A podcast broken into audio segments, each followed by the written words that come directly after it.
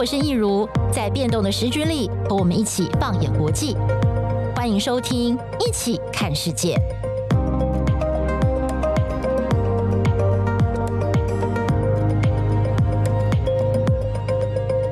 欢迎参与我们今天的一起看世界 Podcast，我是今天的主持人侯乃荣。我觉得大家不知道有没有注意到哦，对于这个客家文化，其实近几年来有非常多精彩的活动。那么今年呢，从八月十一号到十月十五号呢，有一场非常精彩的活动正在上演。这是二零二三年的世界客家博览会，在桃园举办至今呢，其实已经吸引非常多的民众呢前往一同来参与。那这场展演当中呢，其实非常精彩，有很多有趣的事情在这里发生。着，那么包括这展览呢，里头有两个大的主题馆哦，包括了台湾馆以及世界馆，另外还有八大的副展馆。那以天光日的客家为主题哦，展现出了客家族群迁徙到海外，发展出跟当地文化结合的多元面貌。那么我刚才提到说，在这个展览当中有很多有趣的事情正在发生，包括了呢，我们今天就请来了一位生成艺术家，他叫王新仁，大家叫他阿乱老师。我们请阿。段老师来跟我们聊聊。你好，呃，在这一次的展览当中啊，其实是主办单位以及策展单位，我们想要设计出一种很有别于过往展览的方式。嗯、那所谓的有别于过往展览方式，是大家通常去看了一档展览之后，很可能就是哎觉得现场很美，然后打了一张卡，然后哎晒了一张 IG 之后就回家。但是他很可能多年过后，他可能没办法理解到说，哎，他几年前看了一档怎么样的展览，他参与了什么样的经验。所以在这一次的这个世界客家博览会的展览当中，我们设计了一出一些有趣的机制跟问题跟回答，来让观众在参与这展览过程当中，能够透过手机啊来跟这所有的展品互动，而且这些所有的互动过程都会被记录下来，在最后结尾的时候，我们有一个很棒的装置来将你这所有的问题汇整成一个全新的艺术作品。那这样的方式很有趣的在于是说，每个观众的回答的问题的顺序不一样，然后回答问题的题目也不一样，也因此每个人得到的作品都是不一样的。哦，那这就很符合了现在很流行的一种观念，叫做所谓的 proof of attendance，就是参与式证明。因为我今天看了一档展览，我跟这档展览中有一些生命中的连结，可能是回答的时间，或者是我们回答问题的方法。那也因此，这个答案以及这个作品是专属于你的，也就是我们这次世界客家博览会，我们想要达到让每个观众都能够带一些有趣的东西，除了是所谓的社群网络的一些很漂亮的照片之外，也能够带一些生命中值得回忆的东西回家。哎，所以我现在我的确有发现，近几年展览比较多的这种互动式的跟观众交流。那老师刚才有提到说，你可以带一个东西回家，这是什么样的概念？他走进展览，他不再只是用眼睛看而已，他其实可以亲自在跟这个展品做互动，是不是？是的，呃，在这一次的展览当中啊，因为我们用了很新颖的技术，例如我们呃一开始的时候，你会需要使用 LINE 来登录，嗯，那使用 LINE 登录完之后，我们的展览当中会去侦测你的使用者的位置，所以我今天看到了某一座展品 A。嗯、那在展品 A 的时候，你的 LINE 就会推波跳出一道跟展品 A 相关的问题，好贴心哦！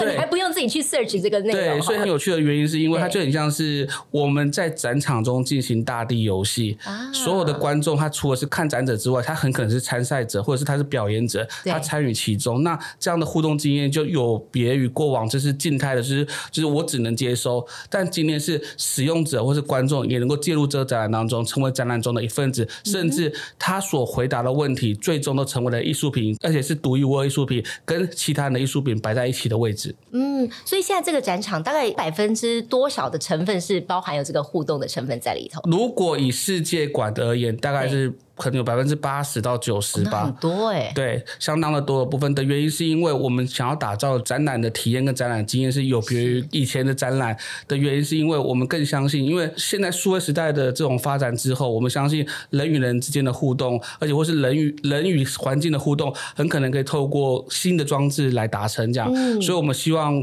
这个展览可以更有效达成一种所谓的我们的 communication 的一个过程，这样。一种不一样的沟通，一种不一样的沟通，嗯，而且。是一种双向的有去有回的沟通。嗯，阿乐老师，刚才这个展览其实到现在已经过了一两个月了。那这个时间当中，你有没有观察到观众跟你们的展览当中产生哪些有趣的互动？以我爸妈而言呢，我爸妈已经是七十岁的爸妈，那他们就知道我做这档展览，他们就很有兴趣，要特别要去看。对。不过他们对他们来说，就是他们要使用 LINE，然后就回答问题，然后回答小游戏，就有一点点辛苦。是。不过就因为他们太想要，就是拿到儿子的作品，对。然后就是还是想尽办法完成。那我觉得这是当然对我来说就很有趣，而且是也有别于过往我们去看一档展览跟美术馆。例如我们今天去美术馆看展览之后，我们通常就是看的作品而已。但是这档展览是你因为你的参与可以带东西回家，所以我觉得对观众来说是一个很新鲜的事情。嗯、那再加上我们也透过所谓的区块链的技术，让这些作品都变成某种数位资产，所以对观众来说，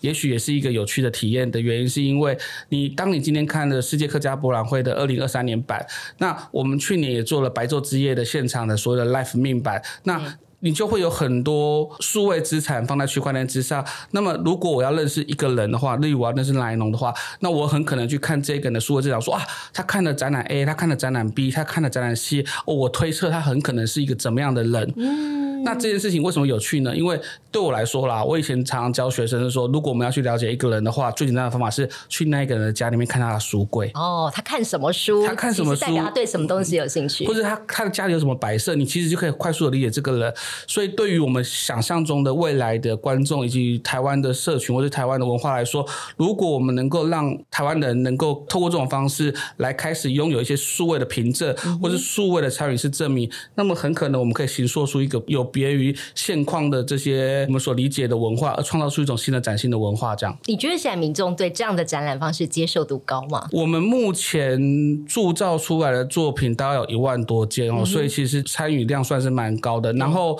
当然对于年轻人而言，年轻人他们就是疯狂，他们太爱这一切了，他们就是因为前两年的这个区块链的狂潮，所以他们太喜欢这一切了。不过坦白说，因为有些数位上的落差，因为在以前我们如果要邀请。长辈们进入一个新的科技而言，对他们来说是有点难题的。例如说，他们可能要做一些很多的什么 log in 啊，或者 account 的办理。不过，随着新时代的到来，这一切会越来越简单。所以我们想，呃，虽然现在年轻人超疯，但是中老年人可能还比较晚进入。不过，我们如果回想一下，在二零零七年的时候，什么事情发生的？就是 social network 脸书进台湾，当时也是一群年轻人疯狂涌入嘛。但是老人家们都说他们到底在干嘛？他们但不知道。但是因为老人家们太想要知道他的。儿子、女儿在干些什么事情，嗯，所以他们后来也搞懂了。所以它是一个时代演进的过程。所以我相信，透过这种新颖的方式去了解展览，虽然说对现况而言，很可能是中年人、年轻人更有兴趣。不过，我想应该会是随着时代演进，呃，全龄的人都可以参与其中。对，而且可能很多是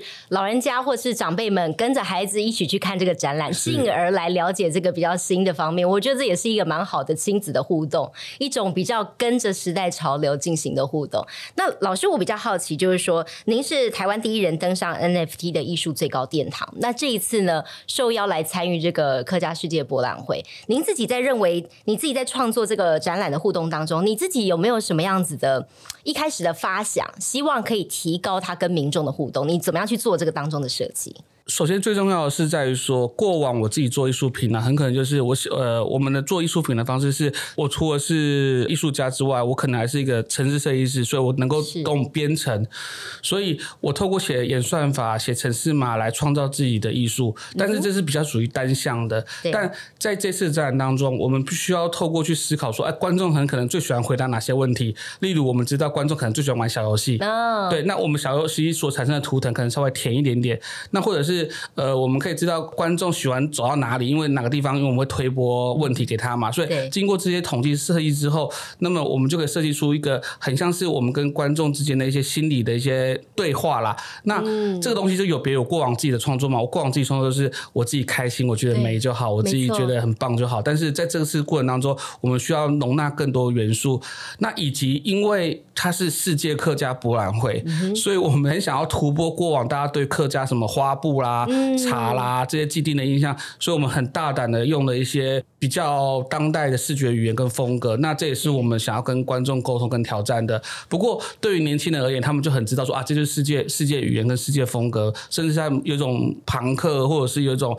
呃反抗的精神。因为像雷鬼文化啊或者是一些很独特的图腾跟配色这样。但是对于我们要沟通的全龄而言，我们就还有很多步要走，因为还有很多人很可能没办法理解这个视觉语言。但这是我们想要下一步好好把它做好的一件事情。哎，那老师你在参与这个活动之前，你自己本身对客家文化有深入了解吗？呃，我不算真的非常了解，不过因为我自己老家在台中啊，那甚至我们那一区就有住了非常多的客家人，那包含我自己从小到大，我们家里如果要家人聚餐，都一定是客家餐厅，哦、所以理所当然的你会很理解，就是某一个，当然是以我立场也是比较稍微片面的客家文化，嗯、但客家人在台湾就是这么大一支，你很难忽略他们其中的某一支文化。但是我其实并不是客家人，所以我也仅能尽我所生长环境去呼应跟对话这一些作品。这样，但我相信你为了这个展览做了很多的 study，嗯，你自己深入了解之后，你觉得有哪些部分是最吸引你的地方？我觉得客家有一件事情是我如果用年轻人的术语说很哈扣了，很硬锐，因为他们在这过往两百年间，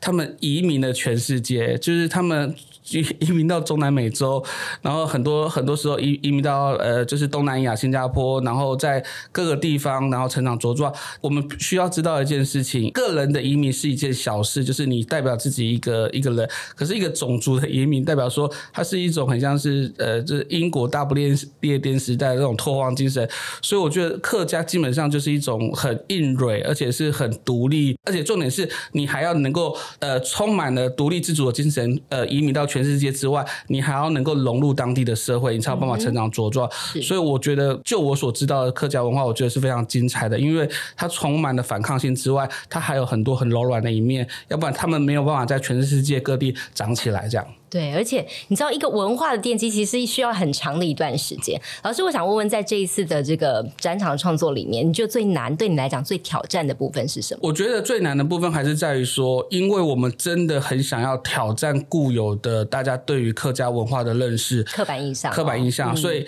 像主办单位或者是很多展览，呃呃，观众会说啊，怎么会没有花布啊？怎么没有大红花布？哦、或者怎么没有看不到吗？看不呃，在我在我们的设计当我的设计当中没有啦。OK，我就很想要跟他们说，因为其实包含雷鬼图像啦，或者是包含有一些很特别的、特别的动物的这种皮革啊，或者是某一些图腾啊，那些是世界客家，嗯、所以。我们我们为了达成这件事情的话，我们又不能把这些图像那么具体的呈现，所以我们还透过了 AI 的风格式的这种生成来让它转化，所以。最重的东西，它看起来是真的，就是比较像是某一种世界语言的图腾跟配腾。嗯、那很多老一辈的人很可能就是会跟我们反映说，这跟他理解的客家的不一样，不一样，或者他说他看不懂，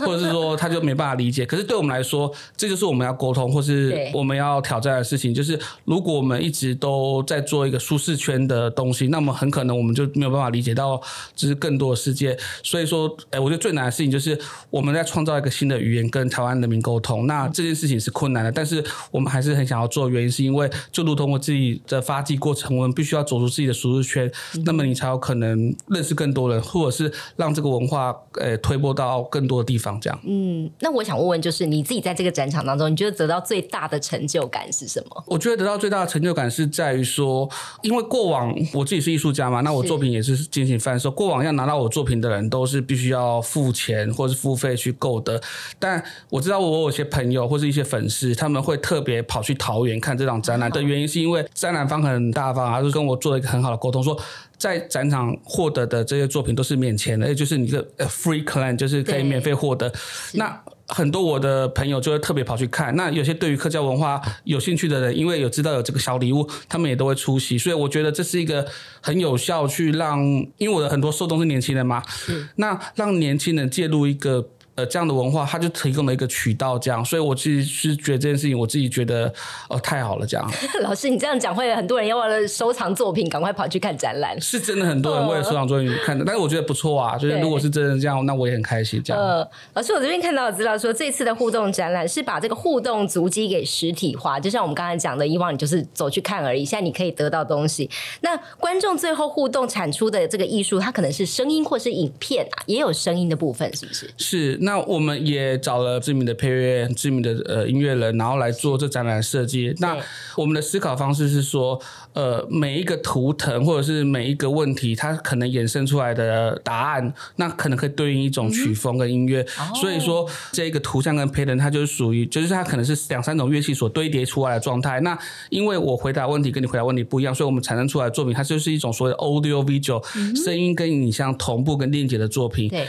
那这样的实验也会让观众他可以更沉浸于一种更复杂的氛围，因为它是两种媒体，一种是所谓的视觉媒体，一种是所谓听觉媒体所混搭起来，那这个作品就产生更多的对话空间。这样，嗯哼，还有另外一个有趣的地方是这个竹编的环形沉浸剧场。老师帮我们介绍一下这个剧场有什么样特别之处？它特别在于第一当然是李慧芝老师就是做的这个非常精美而且就是非常壮观巨观的一个这样的雕塑啦。但除此之外。环形投影，它是一个很有趣的跟民众互动的方法，因为它就像是一个很漂亮的大圆环，然后悬挂在展场的二楼的上空，观众可以依序的进入之后，它可以得到很广阔的视野。所以在展览当中，我们会看到数十个作品，就是呃我的作品，然后其他人的作品，同时参与这作品、参与这展场的人的观众的作品，都会条列在墙上。所以你一口气可以看到说，哇，这个人答答题的历程是这样。那我记得比较有趣的是。上个月小英总统去看的时候，小英总统名字就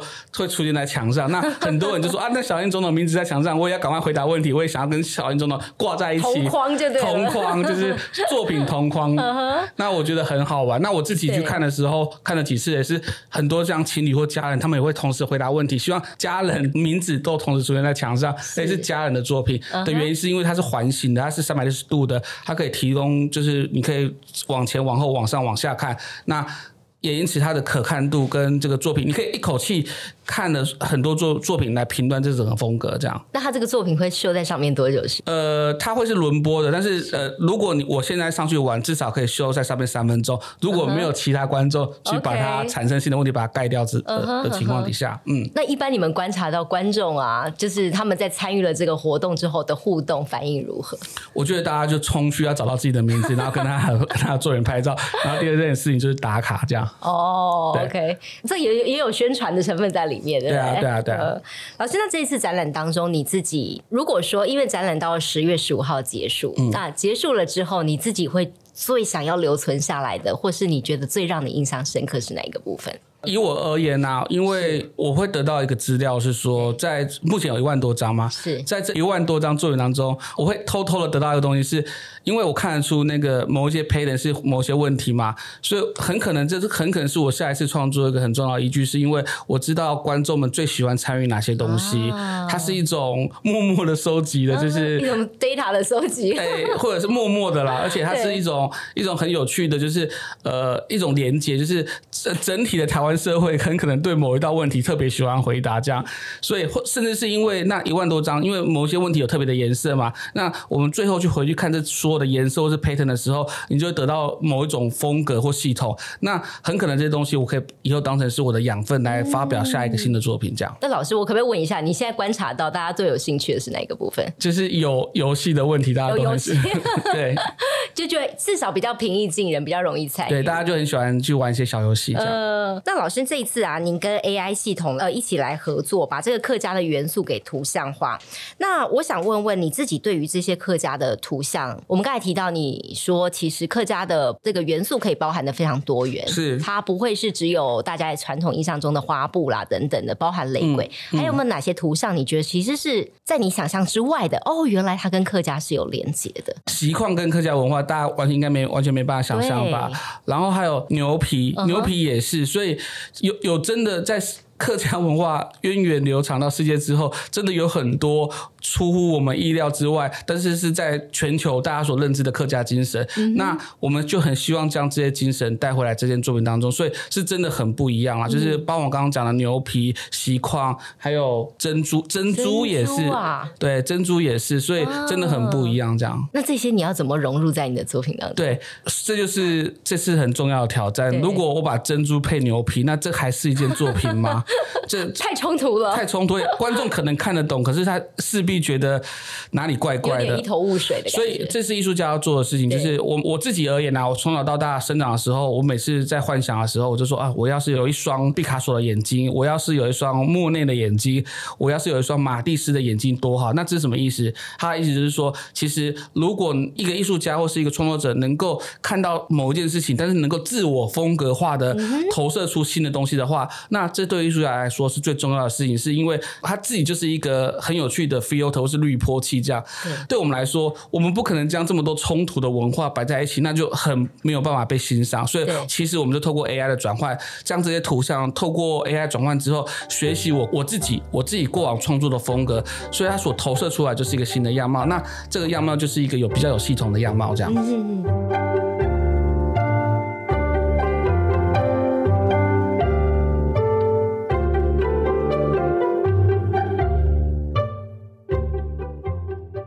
老师，那我可不可以问一问你，就是说在展场当中啊，其实你刚才我们一直讲说有一些图像，但是我们好像没有办法具象的去想象这些产生出来图像长什么样子。老师有带一些作品让我们。是我有带一些作品，那你可以看到画面中会有一些很鲜艳的颜色，对，甚至你可以隐隐约约当中看到一个巨大的花环或者是一些图案的原因，是因为像我刚刚讲的嘛，我们将一个图像风格化之后，它很可能还留有原本的 layout，所以我们就会透过那些构图、那些颜色去判断说它回答。哪些问题？不过因为我们现场看到的是我实体 demo 的版本，是，所以它它是 real time 的，它就是我现场它自动运算，所以它很可能不是真的某一个观众回答的，它是现场所产生的版本。不过它的风格跟那颜色的确是现场观众会得到的。它看起来其实就是充满了我对我来说啦，它就是我自己在做艺术品当中有一个是我做艺术品所长时间所维持的一个态度，就是我想要做一个很有趣的系统，那个系统叫做所谓的 chaos，chaos 就是所谓的混沌，跟你的。阿乱有关吗？对对对对，跟我名字也跟我名字有关的原因，是因为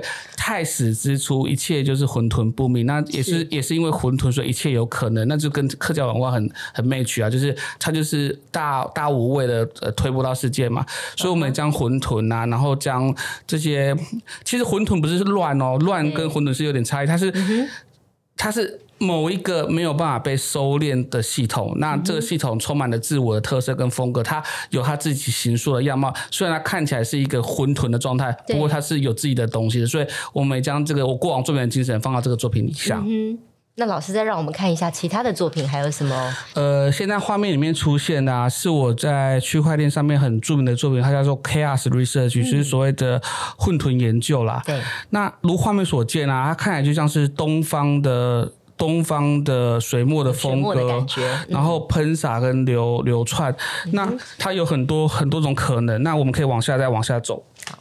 不同的不同的颜色以及不同的 layout，、嗯、有可能是圆形的，呃的的从圆圆从一个圆球，然后圆形释放，也有可能从多个笔画然后散发而出。嗯、那这就是我。我的这个 Chaos Research 这件作品，那我们这次客家博览会，它的所有的刚刚讲雷鬼雷鬼的颜色啦，然后或者是一些牛皮的，或者是珍珠啦，或者是一些锡矿啊的那些图案，都透过 AI 风格化成我的过往知名的作品。那其实它对我来说就是另外一种转换，就是透过 AI 来让现有的东西，然后跟旧的风格，然后 combine，然后 mix 在一起这样。嗯，老师，你刚才说的这个 Chaos Research 这个这一件作品，其实你之前就展出过，对不对？展出过，是在今年的四月二十二号到在在凤甲美术馆。然后前天刚从新加坡回来，那我去参加了新加坡的最重要，甚至是整个东亚最重要的 Art Science Museum，就是所谓的艺术科技美术馆，同样的也展出这件作品。嗯，那这件作品它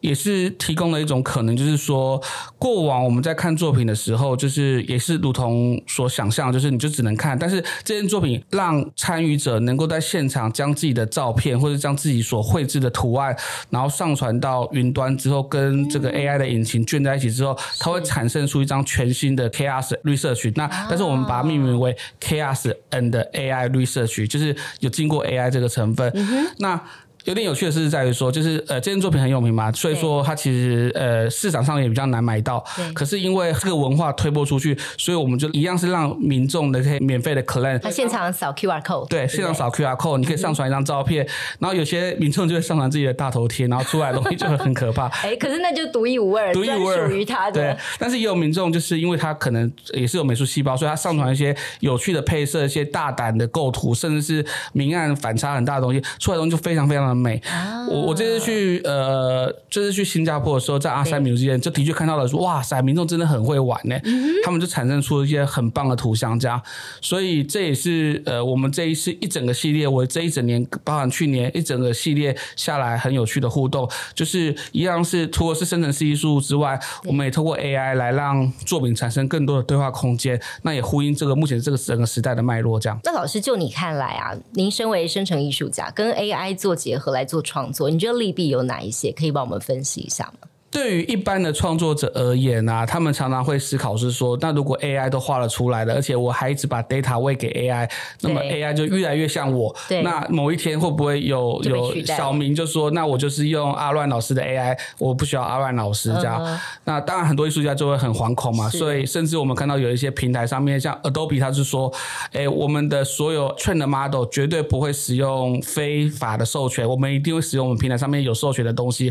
那有些画师。就是说，哎，那些非法把我的作品拿去引用，然后产生 AI 作品的，请你帮我把它从资料库拿掉。很多人就开始对这市场上有些议题，但对于我来说，我是一个比较乐观的人。我认为，我们今天能之所以能够知道一加一等于二，它可能可能从印度的数学，或者从玛雅的一些历法中得来的。所以，人类的知识跟人类的文化的养成，如果我们源远流长去回头看这人类这几千几千年、几万年的历史，你很可能没办法说哪一个东西是属于谁的。嗯、所以我现在。所得到的知识，或我现在所学到美学风格，很可能也不是只有我的。甚至是没有原创，是人类智慧的累积，所以我是比较以宏观的心态来看这一切。我认为 AI 的确很庞大，或是 AI 的确很方便。可是如果它是已经是一个世界主流的趋势，那你呃选择悲观的逃避它，然后排挤它，怕它把你的自己的专长学走，还是你乐于拥抱一个新的系统？那这个新的系统能够容纳各种可能，甚至是可以帮助所有创作者可以。例如，我们要做一台车子，不用再去铸造螺丝钉、铸造所谓车轮，我们可以直接组装起来。那我认为这件事情更重要，嗯、所以对我来说，应该就是更乐观的去拥戴这一切，来让艺术家创作上面可以产生更多更有趣的可能，而不是重复自己旧的风格。您跟 AI 就是这样结合创作多久时间？我其实蛮早就做这件事情，但中间有一个断层。那我大概是一八年、一九年，在世界上面大家都还没有那么热衷讨论这件事情的时候，我就已经在做。了，然后当然是遇到一些瓶颈吧，但呃，对，因为技术难度还是很高。但是随着软体的逐渐的发达，到现在，所以其实我最近的很多新的作品都是用 AI 做的。那当然我自己也写程式码啦，但是两者对我来说就是处于五十五十的状态的原因，是因为我认为新的时代的创作者，你必须真的是很乐观去拥抱所有的工具，因为这是比较有可能在新的时代底下能够成功活下来的方法。那也跟镜头前面。是呃，收音机前面的听众朋友说，我们看待一件事情，如果一开始就比较却步的话，很可能很困难的、很难的，在下一个即将起来浪潮获得成功。嗯、所以拥抱是一个比较好的方式。老师，其实包括我哈，其实我相信很多听众朋友或观众朋友，可能都是近几年才听到“生成艺术家”这个 title。我比较好奇，你自己跨入这个领域的这个起源是什么？我大概是二零一零年就开始做这件事情。那我当时还在台北艺术大学念新媒体艺术研究所，嗯哼，所以您是艺术背景，我是艺术背景，嗯，然后我自己从学校毕业之后，我也在很多学校教书，所以我北艺大我母校也教，我在清华大学也教，我在北科大，嗯、就是很多，我就教非常多学校，然后我也在很多美术馆教书，办工作坊，我记得全台湾的美术馆我应该都去过一轮，这样，嗯、所以一一轮是两轮三轮了哈。嗯那所以我，我我我教了非常多民众去透过写很简单的城市嘛来认识新的时代的艺术。所以对我来说，因为我自己以前也画画嘛，所以画画是一种表达的方式。可是随着时代的演变，我们对于艺术的可能有更多种可能。例如，也可以透过写程式，甚至是现在用 AI 来 train。那所以我觉得我想要做的事情一直以来都很一致，就是我想要做出艺术的更多种可能。嗯、那势必代表说你在旧的框架底下比较难突破的原因，是因为已经有这么多先贤跟前人在底下扎了很多根。所以我觉得辟一个新的路径，在这底下当中长出自己独特的花朵对我来说是更快乐的，所以我就很拥抱生成式艺术这种新的学问，然后做了这么多年。但有没有很难？一开始你要跨过来之处？有，因为我我自己是从小画画的小孩子，所以我记得我当时写最简单的程式，例如我要写一，然后加到五十，然后用程式码写出来，然后做一个所谓的 for 回圈。我就搞不懂，那 因为这对于没有这个写城市背景的人，真的是一件蛮难的事情。对我，我我真的就是现在我都完全没办法思考为什么我当时搞不懂。可是我当时的我就是我，我一辈子就只有画画，脑袋还没转换过来，所以就学了一个月都搞不懂。我我现在完全没办法想象，因为我现在就是因为。可能设身处地的关系啦，我现在就算去教一个绘画背景长大的小孩，我也可以用五到十分钟就教会他这件事情。可是当时的我并没有这种老师哈，对，所以我就真的搞不懂。所以对我来说，这就是生成式艺术它之所以迷人的地方，因为。它可以透过程式法跟演算法，例如我们过往要画一张画，可能要画一天两天，那最快可能半天画完。但是如果你每天很勤奋的话，你一个月就能只能产生三十张画。嗯，没错。所以毕卡索终其一生能够探究的艺术的可能，就是他乘以三百六十五这样，然后乘以几年这样。嗯。但是生成式艺术写出一个演算法之后，我们可以快速的迭代 interpolation 去看你所有作品的长相，所以你很快的可以做各种风格的练习跟尝试。嗯。那对我来说是非常棒的一件事情。好，老师您自己。在这个 Art Blocks 这个拍卖平台啊，拍卖作品哦，这个一千多件一开卖，马上销售一空。其实对于很多对这个兴趣有领域的朋友们而言，你的作品真的是要收藏，其实还蛮难的。我比较好奇，就是 NFT 这个非同质化代币这个名词，也是近几年大家开始变得很夯。呃，你可不可以给大家一点概念，就是说这个到底是什么？对于很多没有碰到的人而言，他还是很难想象的一件事情。我想要讲两件事情哦，就是第一个是卖一千件这件事情，跟以及是说 NFT 到底是什么，或者生成系数到底是什么。嗯。首先，如果我自己很幸运啊，哈，就是很幸运，就是说。这么多年来，我作品还是终究卖出去过一张。在还没有 NFT 之前，我我唯一的一张作品是被台湾政府所收藏的，在台湾的种子银行是专门收藏年轻艺术家的。但是这么多年就只被政府收藏了一张，但是我还是很感动啊！哈，但是更多的年轻人是终其一生，他的创作者，他的作品可能做的很棒，可是他就找不到正确的藏家的原因，是因为台湾的市场就是这么小。所以假设我今天能够在台湾卖出五件作品，我能够在日本卖出十件作品，我能够在中国卖出二十件作品，我能够在欧洲卖出一百件。作品，那么整个世界落下来，很可能就可能有一千个人愿意支持我或相信我这个人的同时，我就更有可能透过艺术家来谋生。所以我在二零二一的这个八月份上阿布拉克卖出这一千多件作品，对我来说是个很重大意义，是在于说，也有可能可以让更多台湾的年轻人知道说，我们必须要走出去，我们必须要跟整个世界对话。那么，如果你在你的现有环境底下，艺术的资源跟艺术的养分没办法供给你、跟供养你、跟让你成为一个 full time 的 artist，那你就必须走出去。那全世界这么大的量是可以支撑你的，那至少我被支撑了起来，这是第一件事情。那什么是 NFT 或者是什么是所谓的生成式艺术呢？NFT 在现在当然是被极度的污名化了，就是因为它有很多的诈骗都使用这个技术。那为什么诈骗要使用这个技术？因为它非常的强大，所以它非常的好用，而且它非常的新。所以对于很多小白或新手而言，它就成为了很容易看到它就开始流口水的一个的很多很棒的东西，所以常常会上当，就跟过往说人类历史上说的诈骗都一样。但是我想要请听众朋友们想想一件事情：如果你是个年纪比较大，或跟我一样，或者是你是个呃过三十岁的人，那么你一定听过 MP3。事件，我在念大学的时候，成大呃就有一批警察冲进去说，他要去抓每个同学电脑里面的 M P 三因为他们认为所有的 M P 三都是非法的，都是 M P 三就是糟糕的，不管是周杰伦的 M P 三或是蔡依林的 M P 三它就是糟糕。但是我们回到现在二十年后的现在 MP3 就是一个数位媒体跟档案，我们每天都用。例如我们今天所录的 Podcast，它上到所有的平台之后，它就是其实就是 MP3 的数位档案。那我们今天不会再去价值说 MP3 有多糟糕，因为我们都很认清楚 MP3 这是一个非常好用的数位资料的传输格式。那么 NFT 也是，所以当然因为新的科技会带来很多的风潮跟很多的资金的流动，所以 NFT 很容易在现在的 moment 被污名化。但我相信不久之后，人类开始掌握这项科技之后，诈骗越来越少。之后，那么它可以得到证明，它就是一项可以改变人类的科技跟技术，因为它就帮助于人类将所有的数位资产能够有效的做做出所谓的 ownership 拥有者的这件事情。嗯、那么也就代表说，你电脑里面的所有 data，如果上了区块链之后，它都很可能是专属于某个人的，它可以被认证的。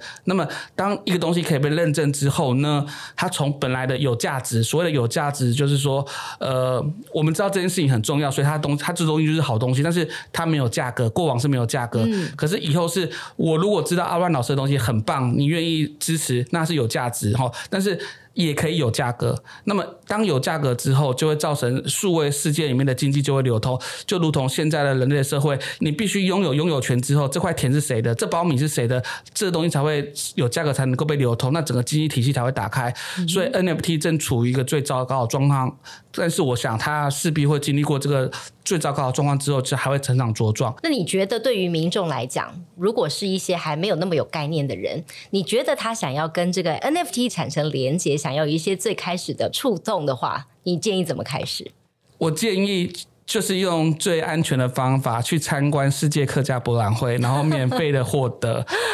这是最棒。你你什么事都不用做。那再来就是因为我以前是老师嘛，所以我一直鼓励年轻的创作者，你可以勇于的尝试，因为你不会有任何损失，因为你发作品跟你做更多的作品，在整个区块链上面，就让更多的你的作品被全球看到。那你卖不掉也没关系啊，因为你就是发作品嘛，就因为你卖不掉，并不是上区块链之前就卖得掉，但是你有你有可能被。被卖掉，所以我鼓励大家创作者们，年轻的创作者们，能够透过新的区块链找到自己的一席之地。那我这是我认为重要的。那你必须及早的做，因为我想我也是做这么数十年，然后才在某一刻被看见，所以我也期待你们某一天能够被看见。但老师，就您的观点，你未来看这个生成艺术发展还可能出现什么样子？我们现在意想不到的样貌？我觉得它绝对会产生很大的质变。然后，因为以过往生成式艺术而言，从一九六零年代就是美国国防部在做试破去找一些找一群科学家做实验，到二零二一年结合区块链所产生的演变，我相信未来所有的票券 ticketing 上面的图案，或者是你上你所收集可以被收集的所有 data 跟资料，都很可能介入生成式艺术的系统，让它。产生独一无二的风格的原因，是因为如果你现在的手上的悠悠卡的封面是独一无二的，还是它是一个多版次的，你会更想要哪一个？嗯、我想大家如果如果以悠游卡而言，的话，我当然想要一个最独一无二的东西，也是很可能是艺艺术家的产品。那么生成式艺术就可以满足这个选项，它可以让每个人东西都与众不同，让每个人都长得不一样。嗯、那这是人类人类一直以来的一种的趋势，或是的好奇心啊。所以我想生成式艺术应该很快的会介入，除了是艺术品。之外，他会介入生活中所有的世界跟样貌，让每一个东西都可以被刻制挖成自己独一无二的样子。哇，这是阿乱老师帮我们看到未来生成式艺术可能出现在你我的生活周边，甚至。唾手可得，你可能你身边一张卡拿出来，它就是一个不一样的艺术品。是的，嗯，好，我们今天呢非常谢谢王新仁老师，谢谢阿乱老师呢来到我们节目当中来跟我们聊一聊有关生成式艺术，也推荐给大家。这一次是二零二三的世界客家博览会呢，即将在十月十五号要告一个段落，在里头有机会可以收藏到阿乱老师的作品。只要你勇于在整场内呢跟这个他们所设计的问题来做互动，你就有机会得到。我们今天再次谢谢老师，谢谢阿。万老师也谢谢所有朋友的参与，我们下期见，谢谢。